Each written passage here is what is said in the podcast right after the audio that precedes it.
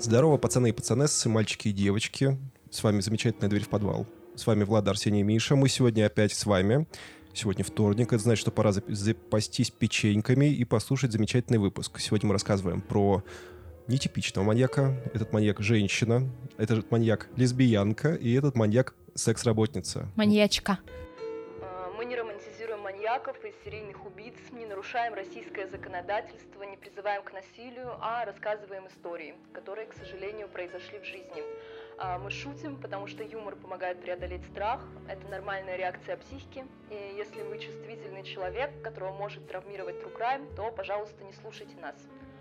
Мы не проводим журналистские расследования, а занимаемся исследованием открытых источников и предлагаем свои рассуждения, которые не претендуют на абсолютную истину. Сегодня мы рассказываем про замечательного маньяка. Это будет женщина, это будет лесбиянка и это будет секс-работница. Заинтригованы? Добрый вечер. И плюс у нас сегодня фильм «Монстр». Это фильм 2003 года выпуска, а, в, котором играет Шарли Стерон которая набрала для роли 15, 13 или 15 килограмм, не точно, точно не помню, к сожалению, а, чтобы сыграть очень страшную женщину. Ну, она не страшная, она просто такая в специфическом образе, я бы сказала. Да-да, очень страшная. Так вот, и с ней играет Кристина Ричи. Тоже пусечка, красавица, туда-сюда. Крыса. Вот. Э, короткое описание фильма от Сени. Там играет Шарли Стерон, которая набрала вес, чтобы играть женщину-маньячку, и Кристина Ричи, которая крыса.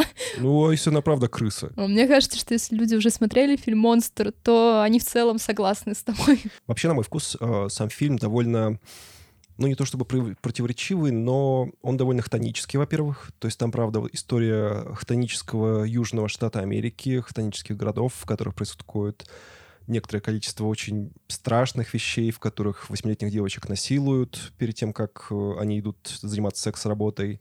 История, в которых э, происходит много чего неприятного, в которых проституток поднимают, ну, подбирают на трассе, чтобы... Секс-работниц секс-работниц поднимают на трассах, чтобы совершить с ними всякие противоправные действия. И фильм, по сути, начинается с того, что нашу замечательную главную героиню под, э, подбирает к себе мужик, который, ну, э, как мне показалось, все-таки он маньяк, потому что у него и пила, и веревки, то есть, ну, там прям полный, малый набор. Ну, как, как минимум он мазохист и не спрашивал ее согласия на то, чтобы производить Да нет, это понятно. Я говорю именно про пилу что у него прям была пила, то есть он уже планировал разделать труп и как-то его... Ну, это не доказано, это не доказано. Наши додумки у него просто. вот если бы была бы лыжная маска, вот это было бы странно. Вообще, или нож для льда. Ну ладно, ладно. А, давайте чуть про фильм проговорим. А, это фильм, за который Шарли Стерон получила Оскар. А, причем очень важно сказать, что фильм не получал Оскар, получала именно лучшая женская роль. Это Шарли Стерон, которая как раз и набрала вес, и очень хорошо поработали гримеры, и в целом э, актерский перформанс, ну, по большому счету, я считаю, неплохой. Не скажу, что шедевральный и лучший в мире, но это, правда, хорошая актерская работа. Шарли Стерон, правда, молодец. Она отыграла совершенно другого персонажа. Не ожидаешь от нее такого. Ну, понятно, что как бы спустя сколько тут, 20 лет мы смотрим, ё-моё, 20 лет. Спустя 20 лет мы смотрим этот фильм, уже немножко зная, что в этом фильме происходило, и в целом нас это не особо уже трогает. Но по факту это одна из первых актерских работ, ради которой актеры совершали такие преображения в себе, то есть и набирали вес, и вживались в роль маньяка и так далее. А, история рассказывает про маньяка, а, про, женщ... про женщину, которая стала маньяком, а, которая занималась секс-работой, и в какой-то момент решила улучшить свою жизнь, потому что встретила другую девушку, и у них завязалась любовная линия. Без любовной линии, Сень. Ну, относительно любовная. Дружба. Линия. Да, друзья, мы сразу же хотим сделать оговорку, что э, взаимоотношения между двумя главными героинями этого мы фильма, осуждаем. это мы, во-первых, осуждаем, да, женщины не должны общаться между друг другом, во-первых, вот, а во-вторых, это просто они дружили и общались, Михаил, у них были общие интересы, например, мне. путешествия и посещение мотелей. Михаил, скажи мне, а как могут женщины дружить, если они только на кухнях должны находиться? Так вот, в этом и конфликт, потому что хозяйка на кухне всегда одна. Вот, согласен. И полигамию мы, кстати, тоже осуждаем. Поток сексистских шуток запущен к вам в уши. Один, два, три. У меня знаешь, какой еще вопрос очень интересный? Так. Вот смотри, а, когда мы обсуждаем других маньяков, причины основной их преступного поведения — это какой-то посттравматические какие-то события, их какие-то психологические девиации, в общем, все, что связано. В общем, у них чердак потек, вот, поэтому они как-то вот преступления свои совершают. Вот у главной героини Потек ли чердак? Потек ли чердак, потому что в фильме это показывается так, как будто бы у нее, ну, просто то есть какая корыстная цель какая-то. То есть это легкий способ заработать деньги, а очень легкий способ. Смотрел? А? Ты давно фильм смотрел? Слушай, я смотрел на самом деле фильм давно и пару раз и э, пересматривал его, честно говоря, частями вот перед этим вот. Давай так. Э, во-первых, мы сразу немножко зайдем вперед и из, кон- из конспекта уже выделим то, что ну, из нашего конспекта, я имею в виду, мы выделим то, что, во-первых, ее насиловали, то есть перед тем, как она совершала убийство, в детстве у нее вообще была довольно жесткая история и про то, что ее насиловали с 8 лет. Давайте и... назовем ее имя, пожалуйста, Эйлин Уорнес. Мы сегодня говорим Уорнес, про да. Эйлин Уорнес. Окей, а, то есть это, во-первых, было в конспекте, ну, в смысле, в истории. Какой-то странный да, пассаж, погоди. Да, я начну. А, во-первых, это было в конспекте, а во-вторых, она это в фильме тоже проговаривает, что ее насиловали с детства, и что ее вся жизнь сложилась таким образом именно потому, что ну, типа, вот эту цепочку событий запустили в самом детстве. У mm-hmm. меня есть свой другой взгляд на происходящее. Ну, нет, конечно, насилие и те жизненные условия, в которых находилась Эллен Уорнес, они, безусловно, оставили на ней сильный отпечаток. Но, как мне еще кажется, что первое убийство она совершила самообороняясь, а и ей возможно, понравилась эта власть над человеком, она поняла, как это просто, а еще и отличный способ поднять бабла, даже не надо в казино играть. Я бы хотел... Ну, короче, на мой взгляд, фильм можно разделить на три главы, причем на, на три главы можно делить не по каким-то сюжетным происходящим, а по трем убийствам, которые она совершала. А, первое — это когда она совершила убийство в первый раз э, из самообороны, когда она вырвалась из пут, застрелила чувака. Да, и получила, ну, легкие деньги. Я сейчас показываю кавычки. Пальцами. Ну да, да, естественно, мы говорим про легкие деньги сейчас исключительно я закончу свою мысль. А, второе убийство произошло, когда она сама сознательно села в машину другому человеку, чтобы его убить. И третье убийство произошло уже в самом конце фильма, когда она села к человеку, попросила его высадить ее, потому что он предложил ей свою помощь. И в тот момент, когда она выходила из машины, у нее показался пистолет из кармана. Показался? Выпал. Просто показался, это как сейчас покажу вам карту, откуда нападение. И в тот момент, когда она выходила из машины, у нее выпал из кармана пистолет, и, собственно, это порешило судьбу чувака. И между тремя этими событиями человек довольно сильно меняется. У нее довольно отчетливая арка. Она в целом неплохой человек. То есть мы отчетливо из фильма понимаем, то есть в чем... Э, короче, если почитать отзывы на Кинопоиске, вообще очень четко видно мнение... Во-первых, я, кстати, хочу сегодня немножко на твоей стороне выступить, на самом деле я не то чтобы очень женоненавистник или феминист, то есть я нечто посередине, да, то есть я никто, никто, э, как это, чаша весов не склоняюсь, но а, насколько женоненавистнические комментарии на кинопоиске. Просто, чуваки, горите в аду. это просто какой-то трэш. А чё она? Она там проститутка, которая решила бабулес поднять. Да чё я должен ей сочувствовать? Она какая-то истеричка не шучу. То есть, если зайдете на кинопоиск, почитайте комментарии, особенно вот, которые красненькие, там зеленое, соответственно, положительное, красное отрицательное. И, по сути, все отрицательные комментарии строятся на том, что ну, как бы у людей нет эмпатии. Ну, у людей просто эмпатии нет. Они как бы вообще не могут э, понять, что происходит. В фильме дов- довольно четко простроена э, ее канва, ее, как это называется, арка персонажа, и в которой, ну, ты все понимаешь, что происходит. Причем это не в лоб дается, это дается через ее разговоры, через ее воспоминания. И все это очень классно складывается в общую картинку. И как бы сам фильм говорит тебе, что да, она вроде как неплохой человек, но, правда, обстоятельства сложились таким образом, что она пришло, пришла к вот такому. Что она стала убийцей просто, да. Притом она стала убийцей ровно потому, что она просто хотела любви, э, ну, в смысле, крепкой дружбы. Она хотела, ну, какую-то ячейку общество, можно так сказать, сформировать, в которой бы она просто могла существовать, в которой бы ее не били, не насиловали, и в которой бы просто все было нормально.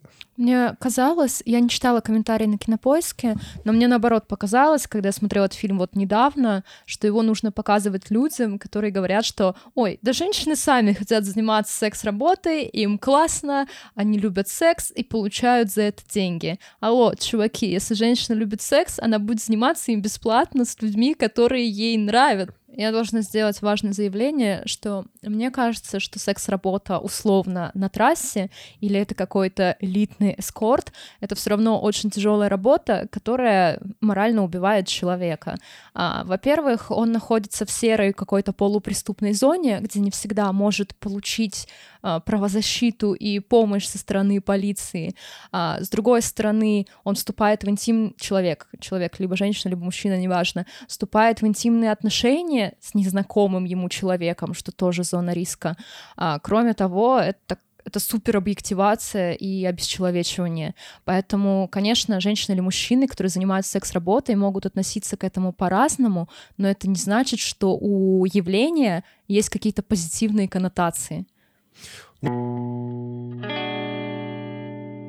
Вернемся к фильму, получается. Да, давайте. И история тут ведется про девушку из низшего сословия, получается. Мы опять рабоче-крестьянское происхождение. Не, ну низшее сословие, ну как сказать? Не, ну, такого из маргинального беднейшего, да, типа маргинального общества, которое работает на трассе, которое случайно встречает девочку в баре для особенных пар, так скажем.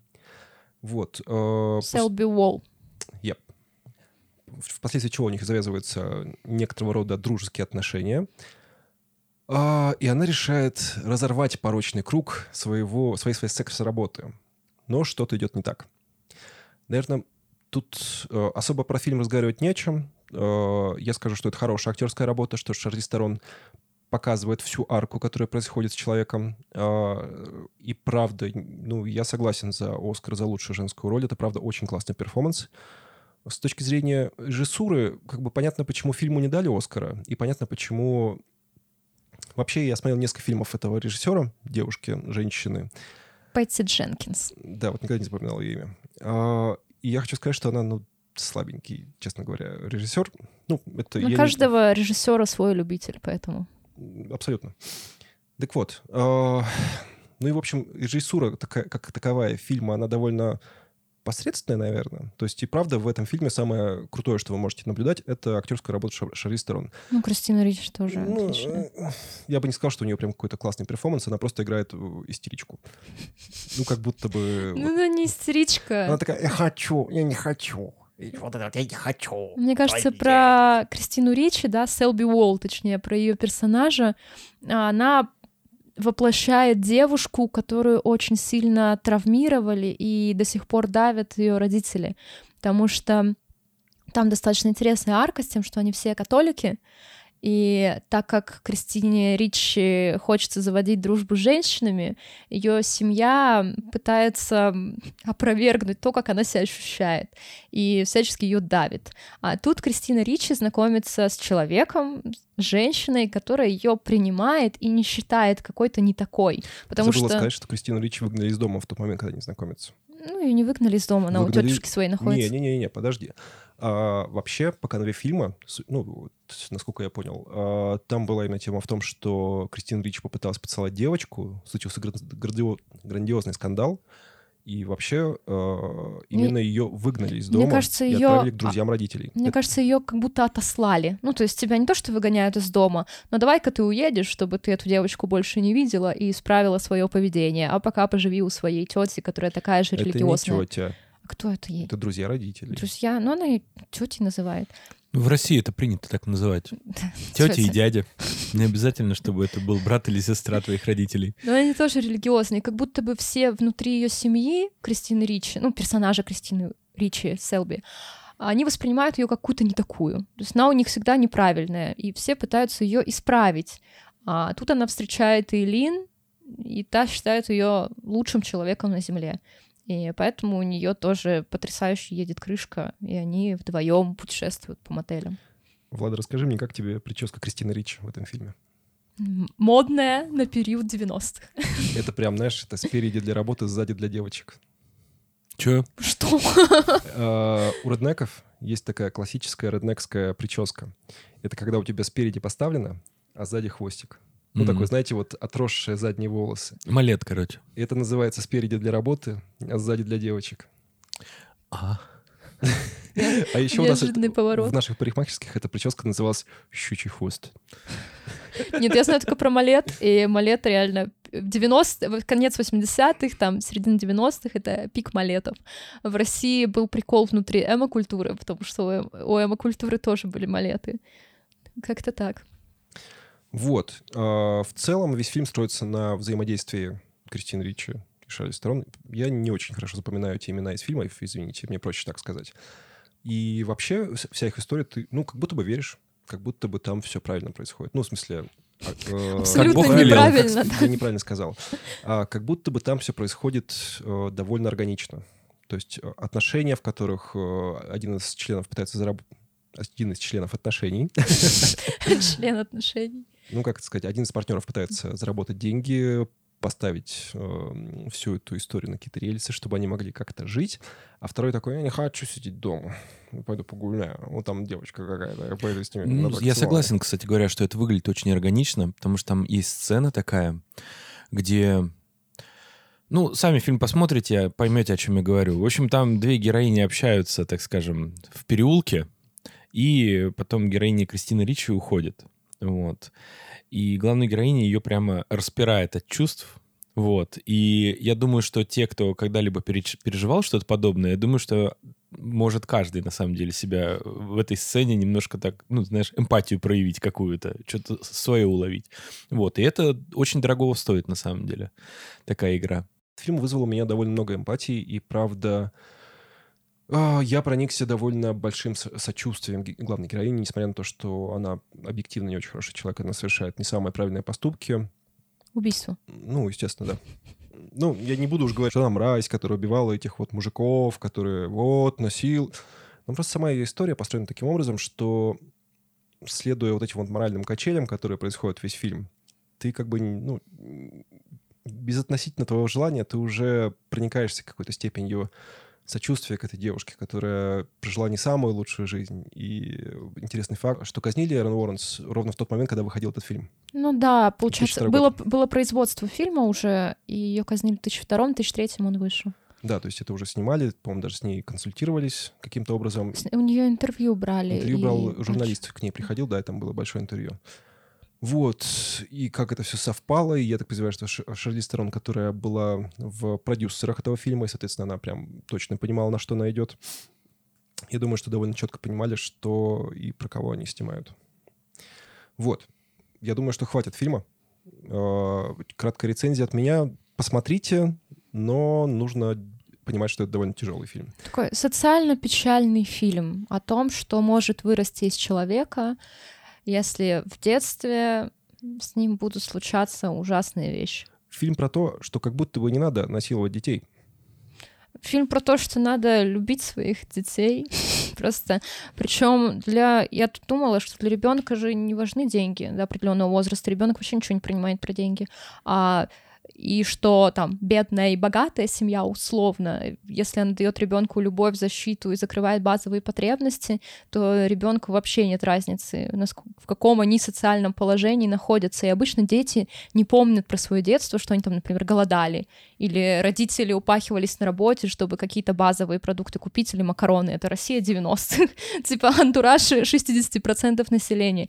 Ребенок помнит, как с ним там мама ему сказку читала, а папа играл. Все. И поэтому любовь, вне зависимости от финансового положения семьи, это какая-то основа, которая помогает человеку э, жить нормальную жизнь, любить себя, быть счастливым и радоваться в любом социальном положении. Потому что маргинальных семей на самом деле много, но не в каждой из них рождается Эйлин Уорнес.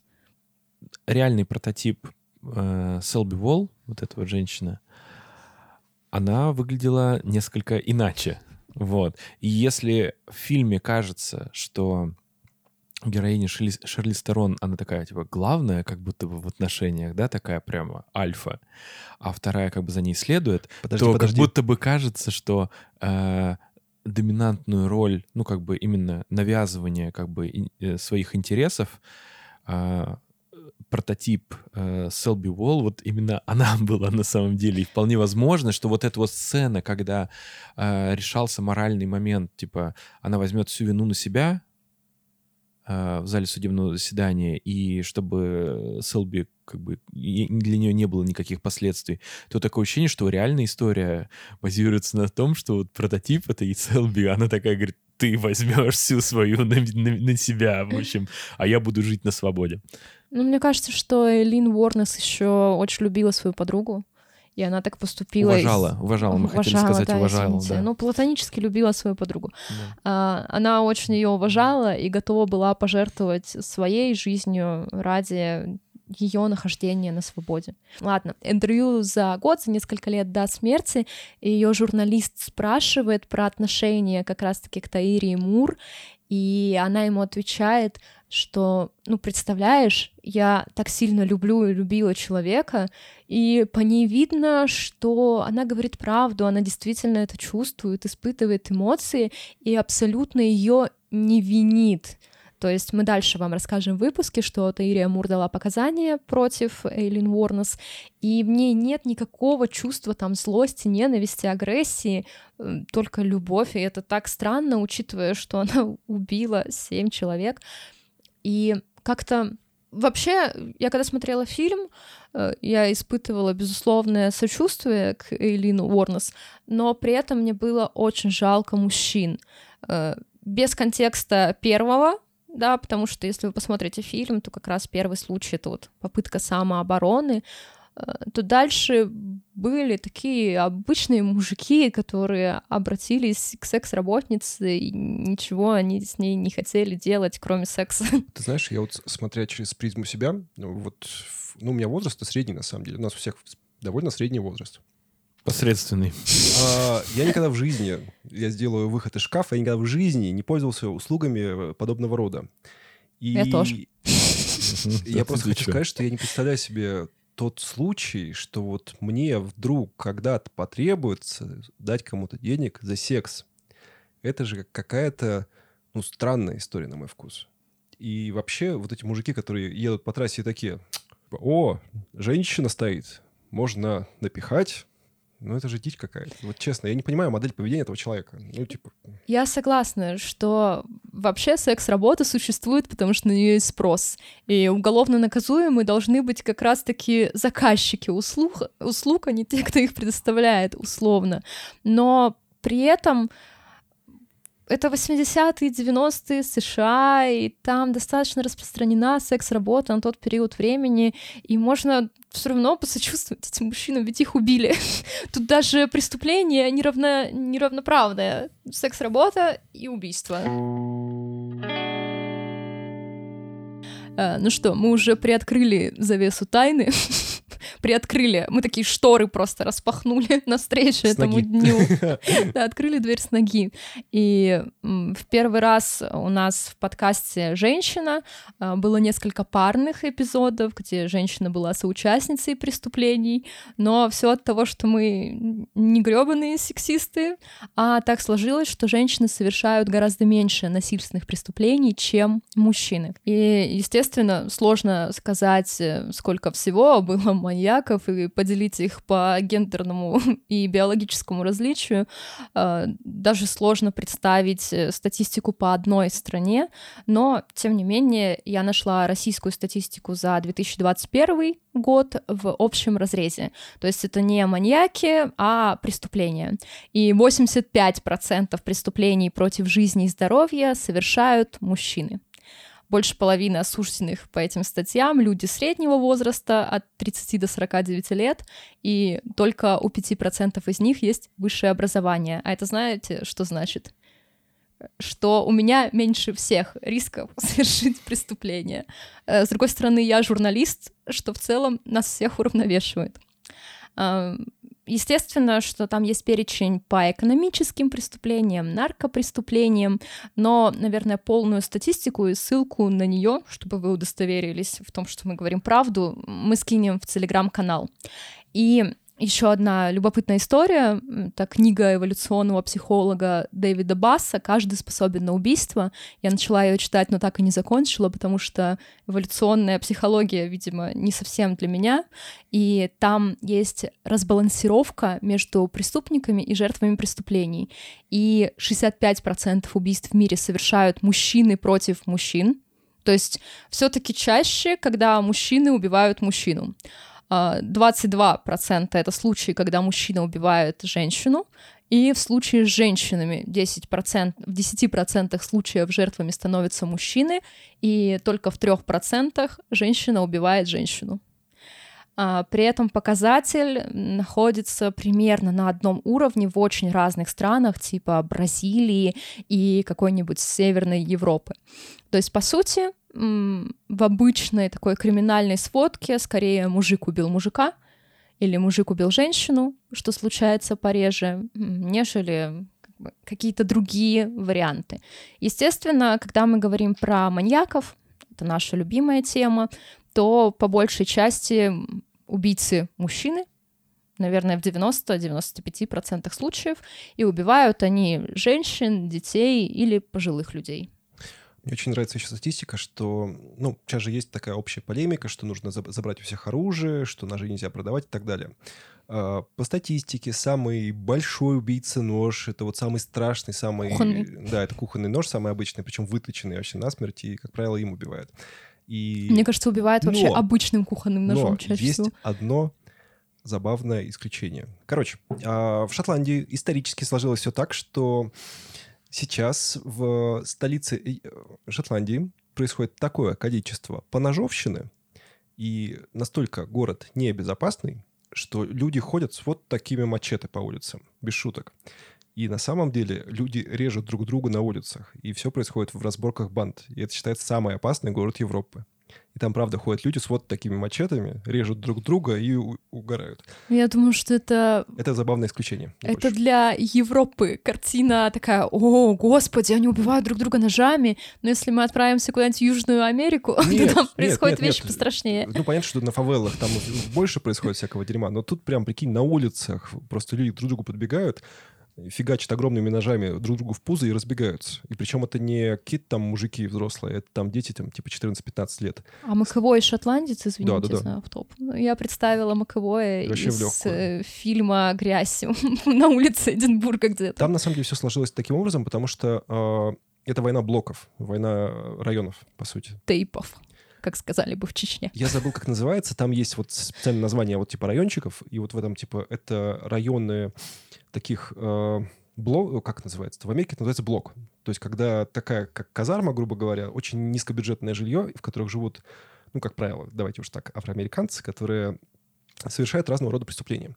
И вот в... Но преступления совершают не только афроамериканцы. Естественно, но я говорю, что по большому счету, ну, то есть если взять общую статистику и посмотреть на цвет кожи местного населения там, то скорее Ну, если бы будет... они согнали в одно место белокожих Это людей понятно. с таким же социальным и, и положением, такие то... районы в Америке тоже есть, они, как правило, в Южных Штатах происходят. И там, как правило, как раз white trash. Да, мы получили бы то же самое. Да, в Шотландии, соответственно, там такая же история, там такие же бедные люди, но при этом э, все на месте, все вот э, на шотландских юбках, как ни странно, все там гоняют в них и друг другу режут. И это все строится еще из того, что само по себе народ довольно агрессивный. Все, я закончил. Извините, мне просто я недавно посмотрел ролик, мне очень понравилось. Про, немножко про убийство. Дополнительная информация про убийство. Но давайте вернемся к Эйлин Уорнес. А, она родилась 29 февраля 56 года. Кстати, 29 февраля у нее был день рождения раз в 4 года. Да. Так что да. нам нужно пересчитать ее возраст, если честно. В городе Рочестер, штат Мичиган. Я посмотрела про этот город, там около 11 тысяч населения, что-то очень маленькое, низкоэтажное и такая, знаете, некрасивая часть Америки. А семья Элин, как вы можете без проблем догадаться, была не самая благополучная, а, Кроме того, ее родители идеально бы вписались в программу «Беременна 16» на телеканале Ю. Это правда. Потому что ее мать, американка финского происхождения Диана Уорнес, вышла замуж за Лео Питмана, когда ей было 14 лет. И Диана забеременела в 15. А, так появилась Эйлин. А, но Эйлин была не первым ребенком в этой семье. То есть у Эйлин был старший брат по имени Кит. И за несколько месяцев до рождения Эйлин ее мать Диана подала на развод.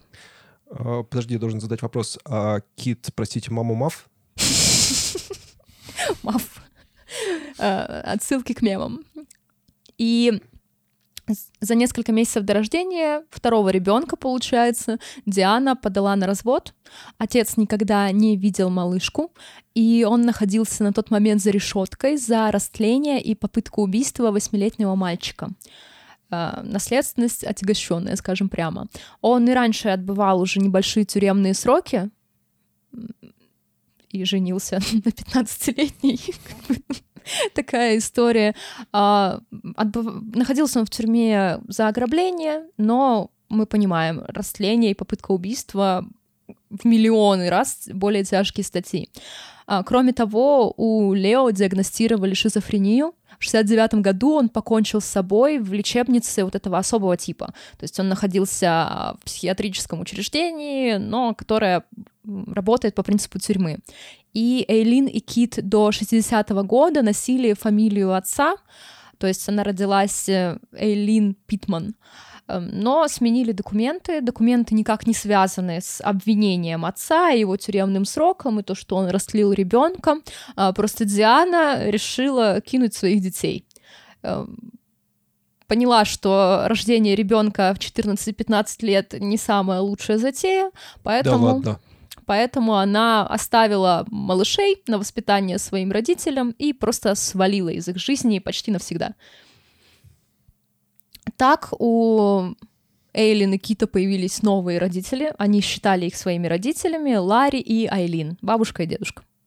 И даже в поздних интервью, уже когда она сидит в тюрьме, а, она называет родителями бабушку и дедушку, а не маму. Она говорит, вот у меня была мама, она умерла от... Ну, дальше я немножко поясню. Отказа печени. Ну, она умерла от отказа печени, и ты такой, нет, твоя мама жива, а потом, а, бабушка. Ну, то есть э, она даже во взрослой жизни ассоциировала бабушку с дедушкой именно с родителями, а не с пожилыми родственниками. Как будто бы отказ печени тоже о чем-то говорит. О, да, ну сейчас мы дойдем до отказа печени, потому что там есть интригующая история. И как бы родители Дианы узаконили опеку, чтобы все было по документам, и дали брату и сестру, брату и сестре свою фамилию. И казалось бы, здесь жизнь Эйлин может стать лучше. Появились люди, а, взрослые, которые, ну, как бы заинтересованы ее судьбой и судьбой брата. Как пишет Алексей Ракитин, это не один автор, это группа авторов, которые пишут под общими псевдонимами. Но по поводу Ракитина у меня есть свой подхёрт, потому что это очень сексистская книга о маньяках, и все написано каким-то жаргонным языком, и он отметку делает в обязательном указании авторских прав. Мы всегда вроде как называем свои источники, но сексистского Ракитина, точнее группу авторов сексистских, я отмечу отдельно. А, дети росли хулиганистыми. Это такое типичное слово из его лексикона в True Crime. Эйлин и Кит издевались над животными. Зоосадизм, ставим галочку в триаде Макдональда. Там еще и потом пиромания пойдет. Да, потому что они поджигали мусорные баки. В целом выглядит как такое развлечение в неблагополучном районе. Я про мусорные баки, конечно, а не про животных. Мне еще очень понравилась история, как они подожгли канистры с бензином. Да, понимаете, в школе они особых успехов не достигали, потому что, наверное, туда особо не ходили, и в 62 году они украли канистру бензина и попытались ее поджечь. Тут хочется голосом Джесси Пинкмана э, крикнуть «Yes, science, bitch!» э, Естественно, произошел взрыв после этого, и у Элин сгорели волосы на голове, и она получила сильный ожог лица который несколько трансформировал ее внешность в фильме. Кстати, мне кажется, это хорошо показано. Я, кстати, хотела бы отметить, что я, когда смотрела «Монстр», Uh, внешность Илин ну, вызывала у меня не самые приятные чувства. Но потом я смотрела документалки с ней. И она очень похожа. Она похожа, но при этом Эйлин на видео выглядит как достаточно приятная женщина. Ну, то есть вот ее мимика, как она разговаривает, как она улыбается. Ну, то есть переодеть ее, накрасить, и ничего такого не возникнет той ассоциации с фильмом «Монстр». Мне кажется, что любая секс-работа, она предполагает прежде всего Такую общение с людьми. Приветливость, как бы. Да, и я думаю, что на базовом уровне ее, как это, эмпатические, не эмпатические скиллы, как это сказать по-русски-то? Что... Софт, э, ну, ты поняла, эмоциональный интеллект. Да, эмоциональный интеллект, скорее всего, у нее был довольно развит. Несмотря на то, что она, как мы потом скажем, была маньяком, и что у нее сколько там, 48? Нет, нет, 30. Ну, про психопатию мы тоже немножко отдельно Ну, поговорим. в общем, там некоторое количество баллов она набрала, да. Ну, И- получ- Получила баллы за социопатию. Знаете, электронный журнал, она ввела пароль на компе, открыла, и у нее там баллы по социопатии, что, по по психопатии. Что вы получаете?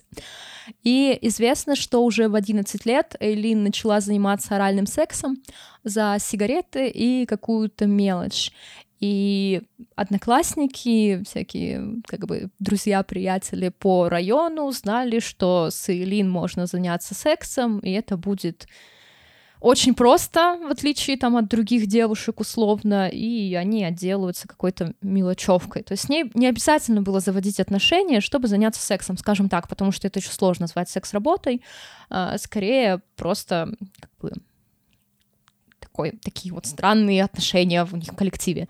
Позже Эйлин будет утверждать, что Кит насиловал ее, то есть ее старший брат. Но я отмечу, что она утверждала про изнасилование со стороны Кита, когда он уже был мертв, и он не мог подтвердить или опровергнуть обвинение. Кроме того, у психиатров возникли большие вопросы, подвергалась ли насилию Эйлин в детстве на самом деле.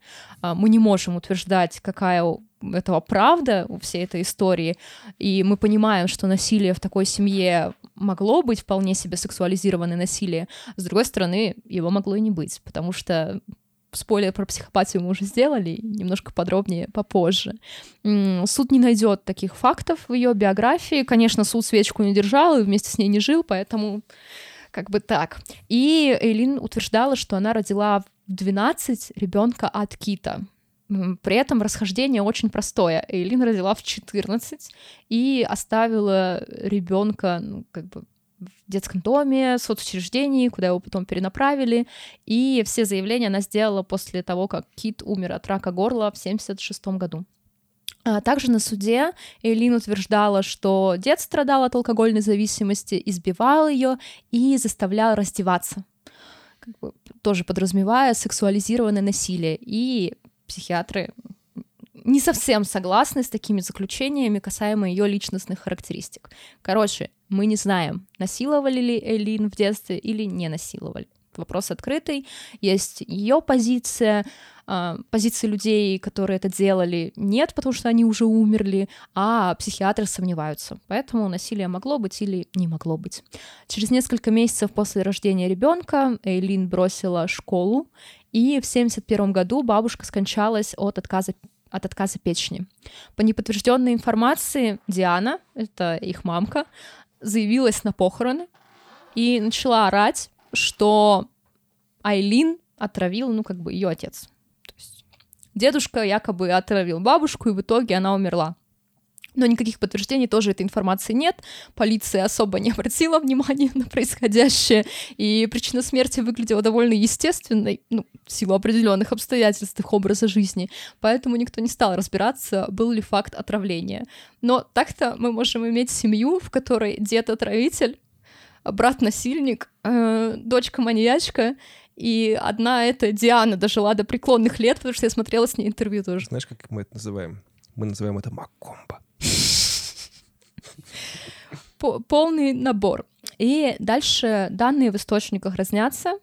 Э, Либо Элин сама ушла из дома, потому что бабушка умерла, ее уже ничего не держала, и школу она бросила, зачем ей оставаться в этом Мичигане, либо же ее выгнал дед.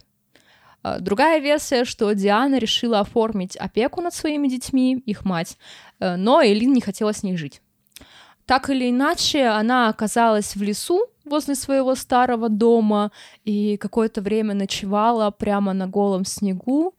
А, У нее до, сих- до конца жизни остались э, как бы вот эти снежные ожоги, когда красная кожа, и вот она краснеет при любом поводе.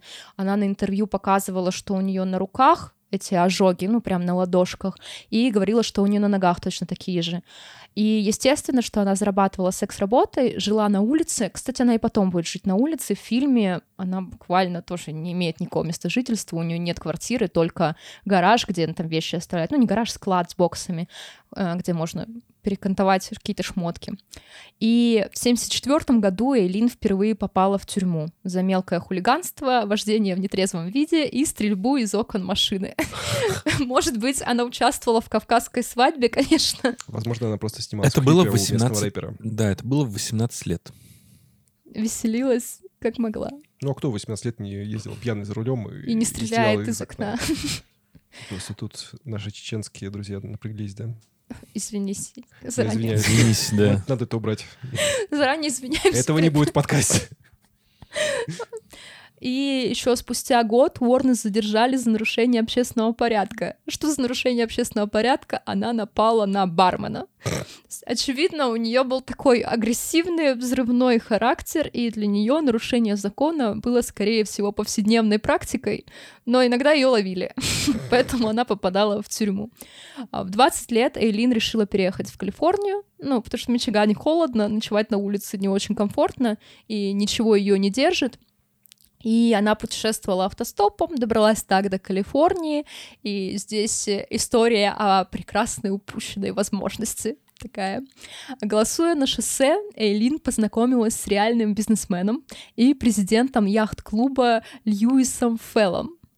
А, мужчине было 69 или 70 лет. Кстати, в разных источниках тоже разная информация, сколько ему лет. Я думаю, ну, вы хотя бы определились. Я устала, я больше не могу. И самое странное, что Льюису она понравилась. Ну, конечно, ей 20 лет, она такая молодая, привлекательная, там, блондинка, и Льюис подумал по какой-то причине, а, что ему стоит жениться в 70 лет. Ну, может, у него был какой-то кризис, ну, или что-нибудь еще. Я можно процитировать свой любимый фильм? Это не кризис, это пиздец. Ну, короче, Льюис реально хотел с ней отношений. У них большая разница в возрасте, ей 20, ему 70, но тем не менее, это подразумевает скорую смерть Юлис, Льюиса и ее прекрасную жизнь без него, извините. Если брать какой-то скупой расчет. Еще в, русский, в русских True Crime источниках это сравнивают с красоткой, mm-hmm. но типа красотки не получилось, потому что Эйлин была не самым хорошим не человеком, очень. да. И они на самом деле поженились. Правда, развод произошел очень быстро, там где-то пишут через 6, где-то через 9 недель. То есть, по сути, пару месяцев они были женаты, и причиной развода стали алкогольные излияния со стороны Эйлин, а не ее 70-летнего мужа. Как же это звучит? Алкогольные излияния. Я старалась. И, кроме того, она начала бить своего мужа. То есть в первые месяцы отношений, уже официальных отношений, она решила что поколотить 70-летнего Льюиса не такая уж плохая идея. И где-то было, что она на него напала с его же тростью. То есть мало того, что она избивает пожилого человека, так еще его и тростью. Короче... Хочется крикнуть «Таша!» Но стоит отметить, что Льюис не терпила. Он решил, что ему не нужны эти токсичные отношения, где его бьют, оскорбляют, еще и постоянно употребляют алкоголь. Не мужик, получается, не смог в ответ бубен дать. Получается так. Короче, Льюис молодец. Он вышел из абьюзивных отношений и продолжил свою прекрасную жизнь директором яхт-клуба, там, бизнесменом и богатым чуваком. А Элин снова оказалась, ну, на улице. А, при этом она получила большую страховку после смерти брата он оформил полис на нее, это были 10 тысяч долларов, а, плюс, я думаю, Льюис дал ей какие-то деньги, потому что, ну, у них были хорошие отношения, куда идти, думаю, он что-то ей какие-то пачку купюр отдал и сказал, иди, все, больше не хочу тебя видеть, избивательница мужчин. Буква У на барабане. Как-то так. И она потратила эти деньги на какой-то супер новый классный автомобиль. Я не знаю, за 10 тысяч долларов, наверное, крутую машину можно купить, это да? много, да. Я себе так и представила. Ну и, короче, купила она эту очень дорогую тачку хорошую и разбила ее уже в первый или там во второй день. Попала в аварию. Ни денег, ни тачки. Эйлин вернулась к базовым настройкам. Откатилась, короче. На, баз... на базовый тариф вернулась. Да, и в течение следующих 10 лет она продолжала заниматься секс-работой, бродяжничать и ну, устраивать потасовки, периодически попадая в тюрьму. В последующем жизнь Лин на самом деле не сильно поменялась. А в 86 году она познакомилась э, с Тейри Мур. Это, напомню вам, та самая девушка, э, которую играла Кристина Ричи. У них была определенная разница в возрасте, примерно лет шесть. Uh-huh. Между трагическими событиями, которые, как это показано в фильме, и как это было в действительности, разница в том, что э, пара так скажем, имел определенные приключения и отношения, и дружбу, и все остальное в течение достаточно длительного времени. Потому что в фильме там события развивались буквально вот очень стремительно. Так, как будто то... они познакомились и сразу же... Да, то в действительности там у них, так скажем, они общались, там, дружили, вместе посещали мотели и все остальное где-то на протяжении лет четырех. Пара не искала какой-то оседлого образа жизни, то есть они также там жили по впискам, по всяким, по трейлерам, в общем, где куда только смогли попасть. Э, при этом, при всем, Лин все это время, она все еще занималась секс-работой. Жить на что-то надо. Да, жить на что-то надо. Вот, и ее подруга, ну, по ее же словам, как бы отговаривала ее, что нужно бросать и все остальное, как бы, а как же я? Ты приходишь и все время устала. И голова болит. И голова болит, Она такая, она просто в этой документалке прям женщина в супер белом пальто, просто белоснежном. Я не хотела, чтобы она занималась секс-работой. Я хотела там всего хорошего. Ну, ты знаешь, я пускай меня посчитают ханжой, да, но когда я вижу фотографию и видеозапись, а, как вот этот Эйри Мур э, дает показания в суде, мне как-то вот не вяжется, честно говоря, вот ее позиция. Такое ощущение, что она либо и было по барабану, либо она сама ее выгоняла работать, такое ощущение. А, вообще очень четко видно в фильме позицию режиссера а, на эту ситуацию, потому что а, персонаж Кристины Ричи в фильме абсолютная крыса. То есть, ну... Да я поняла, да. Криса. Ну, она такая, Криса, ля ты крыса. Потому что, ну, она такая, ну, я же хочу кушать. Да, я вроде как не хочу, чтобы ты занималась секс-работой, но мне надо есть, мне надо то. И ты, же, ты же мне обещала, что мы будем там что-то там где-то жить. А ты, а где мои деньги? А, а, я тебе деньги передавала, а где они? Какие деньги? Я согласна. Но она там абсолютно прям Ну, крыса. наверное, наверное, да. Поэтому такое режиссерское решение заслуживает внимания, в общем-то, и нашей похвалы. Я думаю, что наши незримые э, э, аплодисменты в адрес режиссера. Вот. И череда реально трагических событий уже начала течь э, с 29 ноября 1989 года. Тогда Элин рассказала своей подруге о том, что она ну, так скажем, в порядке самообороны убила человека. Э, первая жертва, его звали Ричард Мэллори, владелец магазина электроники. А, данный человек реально имел, а, значит, какие-то записи в полиции за сексуальное насилие. В один момент человек просто пропал, и через два дня помощник шерифа нашел брошенный кадиллак жертвы. И 13 декабря, то есть где-то через две недели только полицейские обнаружили его тело с несколькими пулевыми ранениями. Выглядело это, ну, так скажем, криминальный элемент, как бы погиб, что-то как бы вот такое вот. И, соответственно, какой-то особой шумихи не было.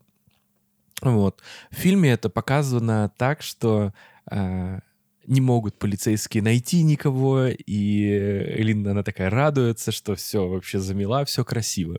Вообще про этого Ричарда Мэллори, он мало того, что он привлекался, да, за сексуализированное насилие, он еще имел постоянные скандалы с сутенерами, то есть все знали, что, ну, короче, он пользуется услугами секс-работниц, видимо, он либо не хотел платить, либо он причинял боль или нападал, и поэтому у него были постоянные конфликты, и даже там несколько лет назад кто-то вломился в его дом, ну, то есть он вроде не самый, короче, благополучный человек, которого, в принципе, мог бы убить какой-нибудь другой человек.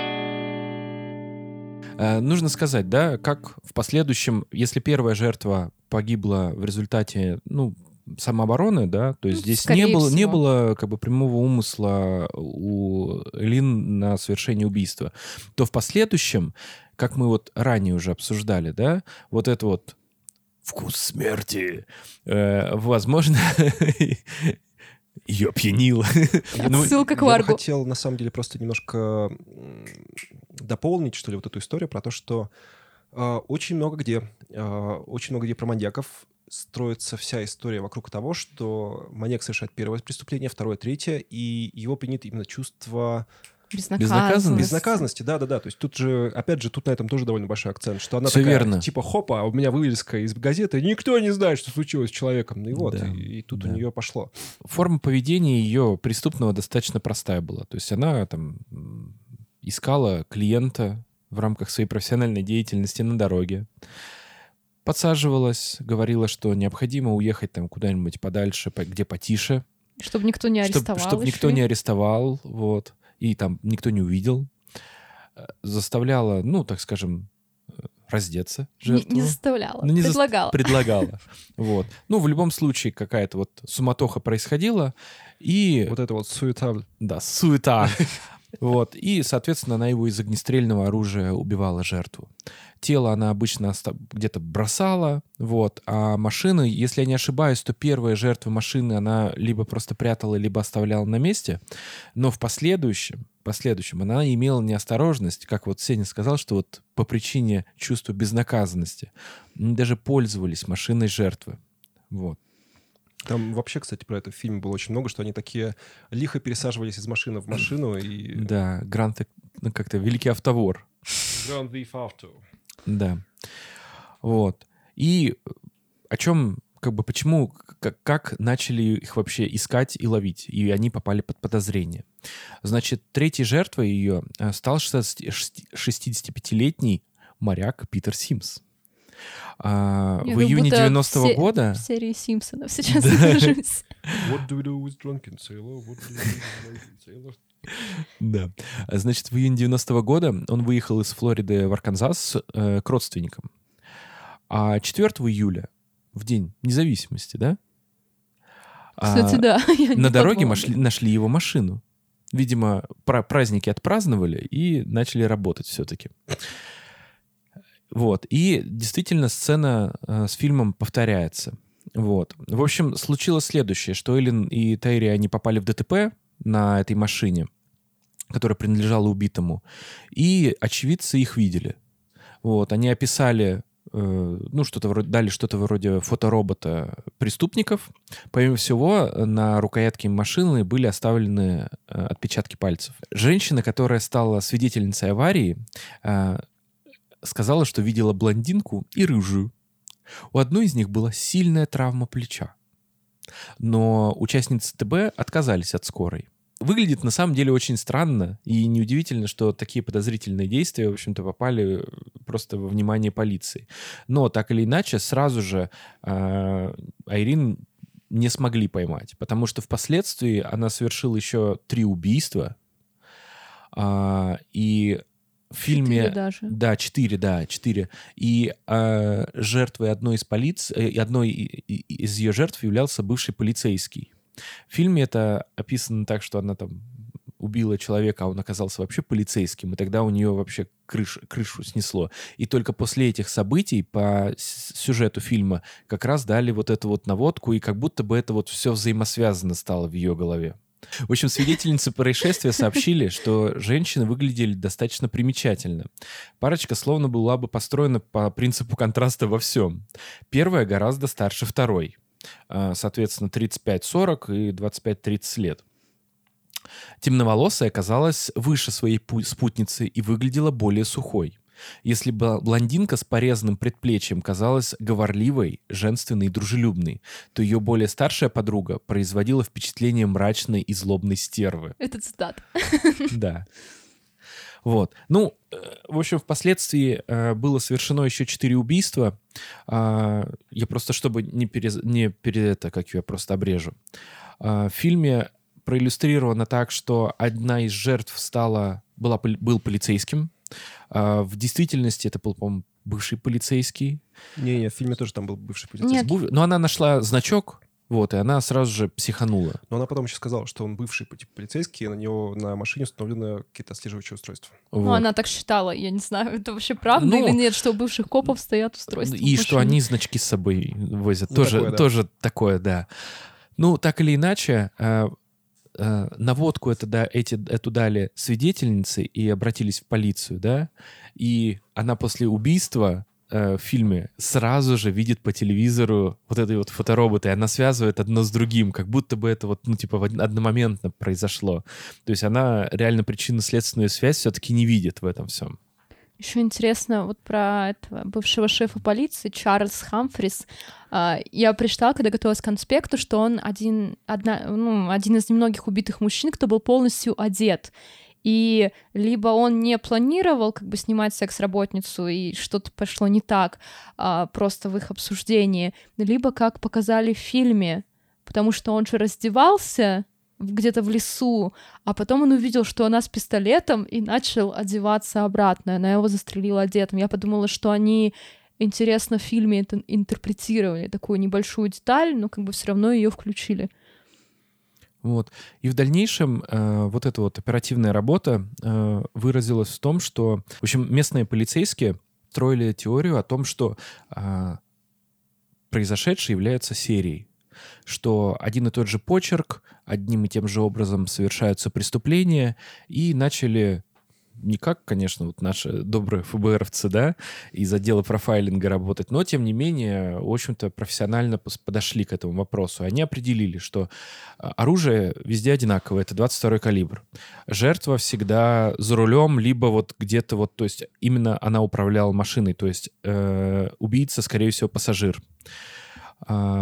Машину чаще всего угоняли. Вот.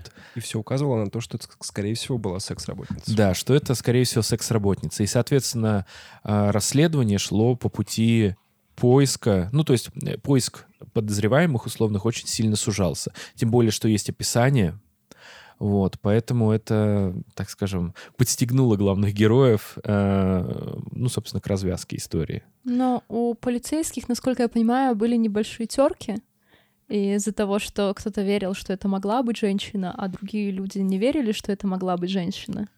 Потому что они считали, что это слишком жестокие преступления. И уже 30 ноября 90 -го года в газетах и на ТВ появились ориентировки на и несколько репортажей о женщинах, которые совершают предположительное убийство. Полицейские обходили ломбарды, начинали искать улики и проводили разного рода следственные действия. Они несколько раз даже наткнулись на саму Эйлин, а, но она представлялась вымышленными именами и утекала из них. Ну, у, не, у нее было просто много приводов в полицию, и она не всегда называла свое настоящее имя, а документов у нее не было, и они ее записывали под разными как бы вариантами имени и фамилии. Мы в телеграм-канал это тоже загрузим, но в конце концов они установили реальную личность человека, вот которому отпечатки эти принадлежат. Ну да, у нее вообще было много приводов, там до 10, получается, Э, против нарушений разного характера. Банковские чеки она поделала, попытки ограбления, просроченные водительские права, ущерб имуществу и так далее. То есть, ну, такая э, гулящая особо была. 9 а, января 1991 года Уорренс э, арестовали в байкерском баре. Это, кстати, в фильме показано. Там прям такая сцена задержания. Уже на следующий день полицейские вышли на подругу Таирию Мур. Она, естественно, она сразу согласилась сотрудничать и помочь с получением признания. Как и в фильме, она разговаривала из мотеля, где сидели копы, и разговаривала с Эйлин по телефону. Собственно, Здесь все... опять мем, ля, ты крыса. Ну, да-да-да, тут прям жестко. И уже 16 января Уорренс призналась в убийствах. В 92 году начался судебный процесс. Команда защиты настояла на том, что Эйлин э, признала себя виновной по шести пунктам обвинения, но не по седьмому, потому что тело там не нашли. Того самого Питера Симса из Симпсонов, простите. Да-да-да. Его не обнаружили. Да, они пытались э, выградить ее таким образом, чтобы она получила 6, 6 пожизненных, а не смертную казнь. Да, в, во Флориде до сих пор разрешена смертная казнь. Я уже повторюсь, что э, Эйлин казнили ровно в тот момент, когда была работа над фильмом. Ну, когда фильм снимали, получается, и когда происходил первичный research. Как раз в 2002 году. Эйлин судили за убийство Ричарда, Ричарда Мэллори. А законодательство Флориды позволяло демонстрировать доказательства а, в зале суда, что, собственно, опять же показано в фильме, когда на заседании суда включили запись, как они общались со своей этой подругой. А, от чего она дичайше рыдала. Ну, естественно, тут эмоциональная такая штука была. А, Причем, как я поняла, во Флориде, то есть они рассматривают уголовное дело по факту убийства этого Ричарда Мэллори, но при этом параллельно они могут рассказывать присяжным про всю серию, потому что был суд присяжных, и могут объяснить всю серию и приступ, там, да, и потом действия. Там присяжные очень быстро, на самом деле, решение вы так вынесли.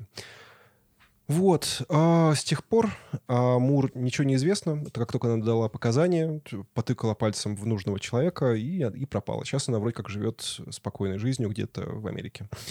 27 а, января 1992 года Уорнес вынесли приговор. Ну, естественно, смертная казнь. Присяжным потребовалось всего лишь два часа на то, на то чтобы вынести решение. 31 а, марта 1992 года она признала себя виновной в убийствах э, еще троих человек – и 15 мая года получила еще три смертных приговора. Как будто бы одного недостаточно, ну да ладно. А в июне 92 года Уорренс также признала себя виновной в убийстве Чарльза Карскадонна. Карскадонна. И добавила еще одну смертную казнь к своему общему числу в ноябре 92 года. Она собрала каре, получается. Нет, При... уже, уже пятая карта. Не совсем. А, причем в документальном фильме у нее была точно такая же шутка, как у тебя. И там снимают, ее ведут, видимо, из зала суда в машину э, под конвоем, и журналист за ней бежит, и она такая, они хотят приговорить меня еще к одному смертному, смертному приговору. Они что, хотят убить меня несколько раз? Они не знают, что это невозможно. Ха-ха-ха. Да, мы на эту тему уже как-то шутили, и Миша объяснял. Вы, кстати, можете послушать спешал юридический от Миши, который довольно клево объясняет, почему, что такое несколько смертных э, казней, зачем это нужно это ссылка на, получается, второй сезон спешл, да, если не ошибаюсь? Да, если вкратце, то тебя один раз убивают, потом сажают, снимают, еще раз сажают на электрический стол, потом еще раз, потом тебя, да, потом тебя выкладывают на стол, вводят смертельную инъекцию, вдруг что? В общем, э, дорогостоящая процедура, честно говоря, особенно когда 20, там, 30 а смертных а казней вообще кошмар. Если, короче, по количеству смертных казней должны быть разные виды казни. Тогда я про это и говорю. типа 20 а, разных — это сложно. Последнее утопление. Не, ну как то знаешь, сразу какой-нибудь Иван Грозный просыпается. Колесование, да. Не-не-не, сначала снять кожу нет, сначала выдрать когти, потом снять кожу, потом... Э, розги до розги, смерти. да. Потом э, в бочку засадить, засмолить и поджечь. Потом утопить. Потом, ну что еще-то, крысами поесть. Да. Ну, в общем, такие, дикий угар. Угу. Все так, все так и было. Да, да. Шесть раз ее убили. А вы что думали? Мы шутим, ребят. Мы осуждаем смертную казнь вообще. Мы об этом уже говорили. Раз вот. 500. Да, да мы, мы пришли к выводу, кстати говоря, вот за кадром, да, о том, что коллегиально, о том, что действительно смертная казнь это вообще абсолютно аморальное и не должно иметь место на существование за одним, естественным исключением. В одной форме смертная казнь какой? Утопление. Утопление. Молодцы. В собственном говне, простите. А, как минимум, потому что суд, суды очень часто ошибаются. Все так. Так вот, сама она давала довольно противоречивые показать, показания о своих убийствах. Изначально она утверждала, что все семь мужчин пытались ее изнасиловать, и это была самооборона. После чего она отреклась от своих слов и заявила, что основным мотивом был грабеж. Но при общении с журналистом она утверждала, что все-таки имела место самооборона. Ну, тут вот непонятно, в общем. Она все время менялась в показаниях, пыталась как-то запутать следствие, непонятно зачем, но я думаю, что она просто тянула э, срок, чтобы подольше пожить, по сути. Вообще, когда вот они как раз общались с журналистом, и она на камеру сказала, не-не, я просто грабила людей, и мне было все равно, а потом за кадром ему же, то есть она думала, что выключили камеру, и камера снимает его ноги, ну, по сути, то есть mm-hmm. еще в процессе. Она говорит, нет, я сама оборонялась, просто я не хочу каких-то новых разбирательств, я хочу поскорее умереть, потому что мне в камере смертников очень плохо. И ей было именно напряженно в тюрьме. Умерла она как раз 9 октября 2002 года. Как я говорил, как раз в 2003 году вышел фильм «Монстр», и примерно в этот момент она, к ним примели смертную казнь уже. А, она отказалась от последней трапезы, попросила чашку кофе, и все. Уоррен стала девятой женщиной, которую казнили во Флориде. Что еще интересно? Накануне казни она дала 35-минутное интервью британ- британскому тележурналисту Николасу Брумфельду. Они несколько раз общались до смертной казни, и, видимо, она к нему привыкла. И там, знаете, эта пресс-конференция выглядела, она же могла дать пресс-конференцию, и должна быть соблюдена дистанция, хотя до этого они общались там за одним столом или за стеклом просто. И сидит она, Эйлин Уорнес, рядом с ней по бокам ну, усиновцы, сотрудники полиции, и журналист очень далеко, и он один, она пригласила только его, и она такая, задавай вопросы, отвечу на все твои вопросы и пойду, хорош. А, тут примечательный факт, что она отказалась от встречи с сыном, от которого она отказалась сразу после рождения и не захотела его втягивать во всю эту историю. Причем ну, она сохранила... справедливая история. Ну, да. И... То есть, наверное, можно и сказать, что да, ну, в этом плане хотя бы молодец, потому что не стала втягивать абсолютно чужого человека, который ну, биологически, да, ее сын, но фактически у него вполне могла быть абсолютно нормальная жизнь, и знать, что твою маму казнят, мне кажется, довольно жестко. Ну, она еще общалась со своими друзьями из Мичигана, и там была вот ее подруга, которая ее и навещала, и готовила ее к смертной казни, потому что, как я поняла, во Флориде можно поменять одежду на смертную казнь, и она там попросила то ли джинсы, то ли кожаные штаны, а, футболку байкерскую, короче, ну такая осталась байкером mm-hmm. до конца. И потом эта подруга, к сожалению, не помню имя, она развеяла ее прах в Мичигане. Окей. Uh, тут я вернусь все-таки к тому, что, про что уже несколько раз в этой телепередаче говорил. Uh, Уорнес является психопаткой. У нее результат 32 балла по списку PCL-R. Максимальное количество баллов, напомню, 40. То есть это абсолютная психопатия. Даже Миша набрал всего сколько, 16, да? Да ты что, гонишь, что ли? Я там вообще ничего не набрал. Я вообще нормально. Я просто манипулятор. Да-да. Да, у тебя деструктивное поведение, ты манипулятор, а я божий одуванчик. Да-да. Она просто не показала нам свое э, настоящее исследование. Да, она мужа прокрутила просто. Вот он божий одуванчик. В США результат выше 30 баллов соответствует диагнозу антисоциальное расстройство личности. Ну, У нас есть... есть отдельный выпуск про антисоциальное расстройство личности. Вы можете это, это послушать, да. Да, это выпуск про американского психопата. У нее также диагностировали пограничное расстройство личности и диссоциальное расстройство личности. То есть, в общем, у нее был довольно веселый комплект э, разного рода психических заболеваний. А, на самом деле эта история вообще вызвала у меня... Я, честно говоря, сегодня смотрел фильм, сегодня как раз готовился в основном к подкасту. Ну, то есть, понятно, что эту неделю до этого все равно смотрел какие-то документалки.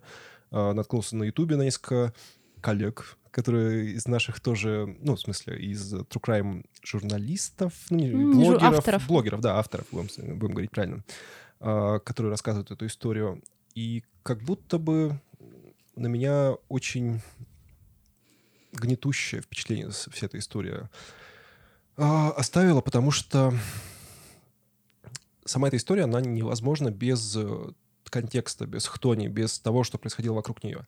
А, несмотря на то, что у человека были разного рода психические расстройства, а, вся, все ее окружение, вся ее жизнь как будто бы вела ее к тому, что она совершила в итоге. И как будто бы проблема не в самом даже человеке, а в обществе, которым его окружает, как мне показалось. Возможно, я не прав, я ни в коем случае ее не хочу обелить или что-то в этом роде, но просто э, когда сами минусы общества подтачивают одного конкретного человека, и он пытается хоть как-то на это отреагировать, но реагирует как умеет такое впечатление. Возникло. Знаешь, у меня тоже были сложные чувства, потому что когда ты читаешь ее историю, ты понимаешь, что в жизни у нее хорошего-то ничего и не было. И вот в фильме создается такое впечатление, что она вроде никому плохого сначала ничего не хотела, но когда ты смотришь ее клинический тест по психопатии, ну, понятно, да ты понимаешь, что, возможно, она жесткий манипулятор. Ну, подожди, а в фильме, опять же, вот я говорил, что фильм очень четко делится по трем смертям. То есть э, первая смерть, которую он совершил случайно, вторая смерть, которую она сделала осознанно, и третья смерть, которую она не хотела. И все равно, ну, понятно, что тут это именно мнение режиссера. Mm-hmm. То есть это сто процентов мнение режиссера, я уверен, что, ну, то есть понятно, что тут э, это додумка, скорее всего. То есть мы не можем говорить о каждом конкретном человеке, которого она убила, потому что мы даже, не знаем Даже в первом случае мы не можем говорить, что там сто процентов была самооборона, да. несмотря на то, что у него были там уже приводы в полицию за сексуализированное насилие, мы-то не знаем, что там произошло. И получается, что ну, тут все равно манипуляции некоторые происходят с точки зрения режиссера, то есть который нам немножко свою позицию доказывает. Ну, это художественный фильм, поэтому... Ну, конечно. То есть все равно это авторская призма, и, ну, как бы сложно тут ее за это попенять. Но, тем не менее, я не думаю, что прям там настолько все было э, прозрачно, что ли. Но, тем не менее, сама история, вот как она показана в кино, она, ну, прям очень четко декларирует то, что ну, как будто бы обстоятельства сделали человека, а не человек обстоятельства. Но и с другой стороны, сколько мы знаем таких семей или примеров таких семей, где вырастают, ну, нормальные, адекватные люди, не становящиеся убийцами. Да, конечно, конечно. То есть нельзя совсем уж так это ставить. Ну, тут просто сложилось и, и то, что человек был психически не совсем здоров, и то, что обстоятельства так сложились, и ее ночевки на улице, и ее тяжелая жизнь. Вот, ну, это мое мнение. То есть я довольно... Ну, то есть мы, опять же, как будто бы у нас есть маленькое э, не правило, маленькая история, что мы иногда думаем, ну, проговариваем, сочувствуем, мы не сочувствуем, и там кто-то был мерзкий, кто-то не мерзкий, но тут вот у меня прям сочувствие проявилось, и хочется как будто бы сбежать это уже поскорее от этой истории и закончить ее. Еще ее это антисоциальное расстройство личности, понятно, да, к чему мы клоним. Но когда я смотрела документалку, а, там были кадры с ее матерью Дианой, ну, биологической матерью, которая не имела отношения к ее воспитанию, но все-таки. И это было так странно. Ну, то есть мне от Дианы было более противно, чем от Эйлин Уорнес, хотя я ее осуждаю миллион раз и не считаю, что кто-то из этих мужчин заслуживал смерти. Я там не знаю, как в первый раз самооборона, не самооборона, но в целом, как бы, что? Ну, нельзя убивать мужчин в любом случае, ну и женщин нельзя убивать. Короче, я в любом случае осуждаю убийство, но ее мать, она такая, а, журналист ей задает вопрос, что как вы думаете, почему Эйлин занималась секс-работой? Мать отвечает, так ей просто нравилось. И он говорит, а вы знаете, что мне Эйлин во время интервью рассказала, что если бы у нее была поддерживающая семья, а просто которая адекватно к ней относилась, то ее жизнь сложилась бы по-другому. На что Диана ему говорит, а, ну, а почему? У нее что, была плохая семья? Такая пожилая женщина, уже очень пожилая. Что, плохая семья? Ну, я же кормил ее. Ага, свалила куда-то. И в итоге он ей говорит, а вы знаете, что дочь ночевала на улице на снегу? И она отвечает, а где были органы соцопеки? Почему органы соцопеки не занялись? И в итоге Диана их очень быстро выгнала, как бы сказала, я не хочу говорить на эту тему. И другой аспект — это мужчины, которые э, в тот или иной момент обращались к Элин за секс-услугой. Они выступали на суде, и ну, для того, чтобы как бы, создать поведенческую модель, описать ее. И было несколько мужчин в интервью и они все были настолько мерзкие, и они так осуждающе к ней относились. Там, сейчас простите за следующую реплику, это цитата. И один из мужчин говорит, да, она просто противная шлюха, но я не знал, что эта шлюха убивает людей. И такое чувство возникает, мол, come on, чувак, ты к ней обращался за услугой сексуального характера, а потом сидишь на камеру и, ой, да, она такая мерзкая. Ну, так и... это же не она мерзкая, это он, ну, в смысле, это не его же вина, что он пошел к ней, это же она продает себя. Вот такая. Дурацкая, да. Ну, вообще, да, такое предвзятое отношение, ну, на самом деле, вообще на всех уровнях. И, ну, ничего особенного. Хотите небольшой экскурс в историю и оценку э, обществом секс-работы из моей реальной практики? Давай, ссылочки. Короче говоря, а, когда вы учитесь на юриста, у вас будет две практики. Одна называется учебная, вторая производственная. На первой вы просто смотрите, как делают, а вторую вы выполняете бесплатно работу какого-нибудь должностного лица в течение двух недель недель. Так вот, нас на, во время учебной практики нас отправили в суд. И мое первое реальное, ну, такое судебное заседание, которое было, ну, с чувством, с толком, да, то есть, что я примерно понимал, что, происходит, вот это вот все, это был уголовный процесс. А, дело было по грабежу, значит, из шеи одного из мужчины украли, значит, там цепочку сорвали и ему в нос я дали. Я думала, что из шеи украли человека, такая, его разрезали.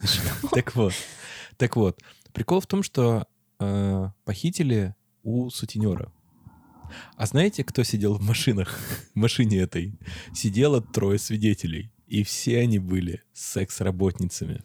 Ну, которые... они ехали куда-то. Ну, наверное, нет, стояли грели. Хотя, может, стояли, грелись. Вообще, да, Но вообще же... дело летом было, дело летом было. Так вот, а, ну, начал, начался процесс, значит, вышел потерпевший, рассказал, что я вообще какой я сутенер, вы что вы мне рассказываете тут я... Ну, он как-то так вот, это же была э, позиция обвиня... А, подсудимого уже на тот момент. Вот он говорит, я никакой не сутенер, там, типа, вообще там, типа, просто с друзьями, там, типа, мол, сижу. Вышла жена этого мужчины и говорит, да он там, типа, у нас ребенок, там, типа, у нас все нормально. Говорит, ну, так, это вообще не так. Все, мол, ложь.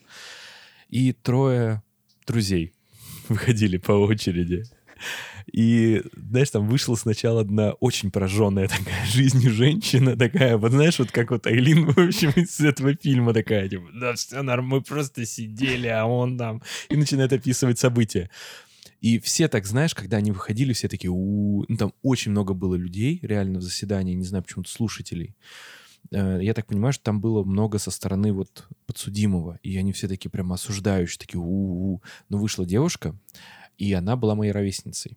Ну, то есть она назвала год рождения, и, а мне тогда было лет 19, наверное, что-то типа того. Она называет свой год рождения, и там была такая волна порицания. Просто типа, ну, мол, все, хуже человека нет, и все, жизнь у человека закончена, и его мнение ни в суде вообще нигде абсолютно ну, невозможно никак экспрессировать, поэтому, мол, даже ее просто гул заглушил. Это было в реальном судебном заседании. Вот такая вот это объективная оценка обществом, так скажем, секс-работниц. Полный мрак. Ну и вот там все мужчины в документальном фильме очень так негативно отзывались, прям это чувствовалось. И их негатив выстраивался не вокруг того, что она убийца. Потому, потому что, что она проститутка, понятно. А потому что она секс-работница. А, вообще, я даже в себе э, наблюдаю такую историю, что ну, сейчас же есть какой-то... Ну, наверное, некорректно говорить про тренд на секс-работу в интернете. А, ну, короче, что вот сейчас есть определенного рода профессия, которая, ну, собственно, вебкам. И довольно много девушек этим занимаются. Ну, то есть я Ни одной не знаю. Я потом тебе расскажу историю. Так вот, и я даже столкнулся один раз опосредованно с этой историей, что, ну, вот там, через, знаком, через одну руку буквально я знаю девушку, у которой слили вот такого рода контент, свободный доступ ее знакомым. И с одной стороны, э, ты как бы вроде как, потому что в обществе живешь, ты как будто бы хочешь это порицать. А с другой стороны, ты приходишь к тому, что, ну, каждый зарабатывает же как может, и что, ну, любая работа сложная. И когда ты касаешься любой работы, это сложно и деньги просто так не даются. И вот я даже по себе могу сказать, что, ну, я прошел некий путь, чтобы принять эту фразу, то, что я последнее говорю. Поэтому да.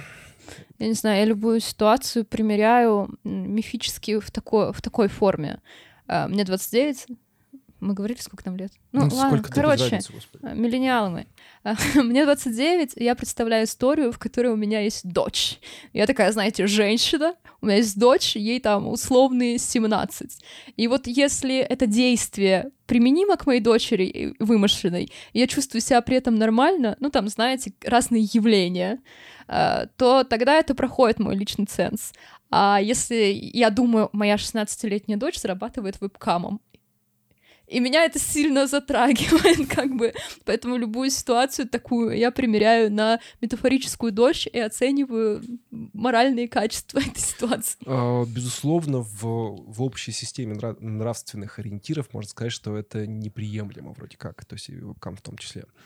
Но, с другой стороны, это не самое плохая работа, по крайней мере, нет физического контакта. Но мы не должны в любом случае осуждать людей. Даже если это секс-работа на трассе, почему мы должны осуждать эту женщину? Мы не знаем и толики жизни, которые прожили эти люди, чтобы встать на трассу и прожить. И поэтому я думаю, что осуждать таких людей, это как минимум, ну, не по-человечески. Да. Я думаю, что мы просто должны их поддержать и вот смотреть на вот эту вот загнивающую Европу, в которой всем этим женщинам, уж простите, дают э, профсоюзы, дают какие-то социальное жилье и вообще устраивать в обществе. Мне кажется, что это самый правильный путь, чтобы сделать всю эту ситуацию довольно контролируемой, э, адекватной и безопасной для всех э, сторон конфликта. Ну, ну в целом на этот конфликт есть две точки зрения, да, либо легализовать и тогда ввести секс-работу в правовое поле, и они, ну, секс-работницы и секс-работники будут защищены, и будет какая-то помощь, да, им оказана, а другой взгляд на ситуацию, что секс-работы не должно быть. Ну вот,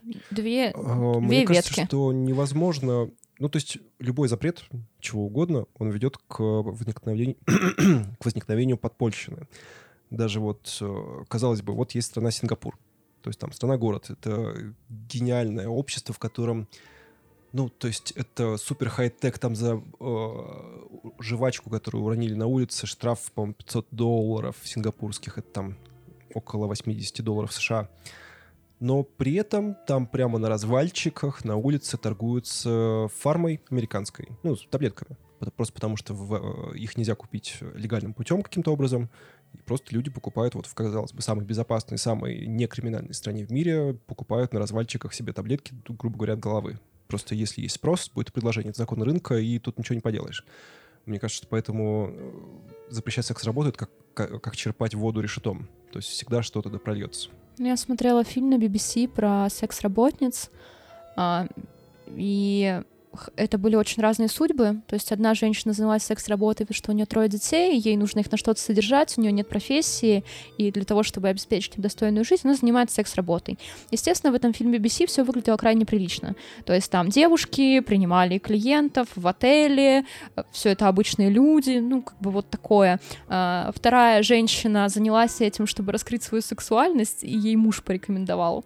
И им 50 лет, они такая пара открытая для разных отношений. А третья история была про... Подожди, Миша, сейчас третью историю, твои комментарии. Я а... вижу у Миши на лице что-то написано. А третья история была про девушку-студентку, у которой были очень плохие отношения с парнем. Она рассталась и решила, что а что, я буду брать деньги за секс, раз они все такие плохие. Ну, столкнувшись с негативным примером, решила отрицать отношения и так использовать. Но все эти истории все равно очень грустные. Миша? Да нет, я так, я просто немножко шокирован. Короче, смотрите, подытожу. Мы не осуждаем Эйлин Уорнес за то, что она занималась секс-работой на трассе, но мы осуждаем ее за то, что она была убийцей и маньячкой, и у нее очень высокий уровень психопатии, поэтому сложно говорить, что она случайно совершала эти преступления, на нее всем, все семь раз напали, и она вся такая бедная, несчастная. Ладно, подожди, у меня не закрытый гештальт. А, Миша, поговори что-нибудь, пожалуйста, что угодно. Говорю что-нибудь, что, пожалуйста. Вот, это был Миша, а вот это Арсений. Это так, если вдруг кто не различает наши голоса. Вот. А, я думаю, что пора заканчивать этот выпуск. Он и так довольно затянулся. Я надеюсь, что вы его послушали с каким-то своим извращенным удовольствием. Мы прощаемся с вами до следующей недели. Возвращайтесь к нам во вторник. Нужно обязательно не забывать подписаться на нашу телегу. Там у нас есть 200 лучших ребят которые нас слушают, которые с нами переписываются и постоянно получают обновления. Э, самые первые они получают всю информацию. А, что еще? Обязательно приходите к нам на следующей неделе, обязательно слушайте наши выпуски. Если вы здесь впервые, то рекомендую послушать предыдущие, там тоже много чего интересного. А, на следующей неделе вас ждет новый выпуск, так что возвращайтесь во вторник и ожидайте. Всем пока. Все, до свидания. Пока-пока. Спасибо за прослушивание.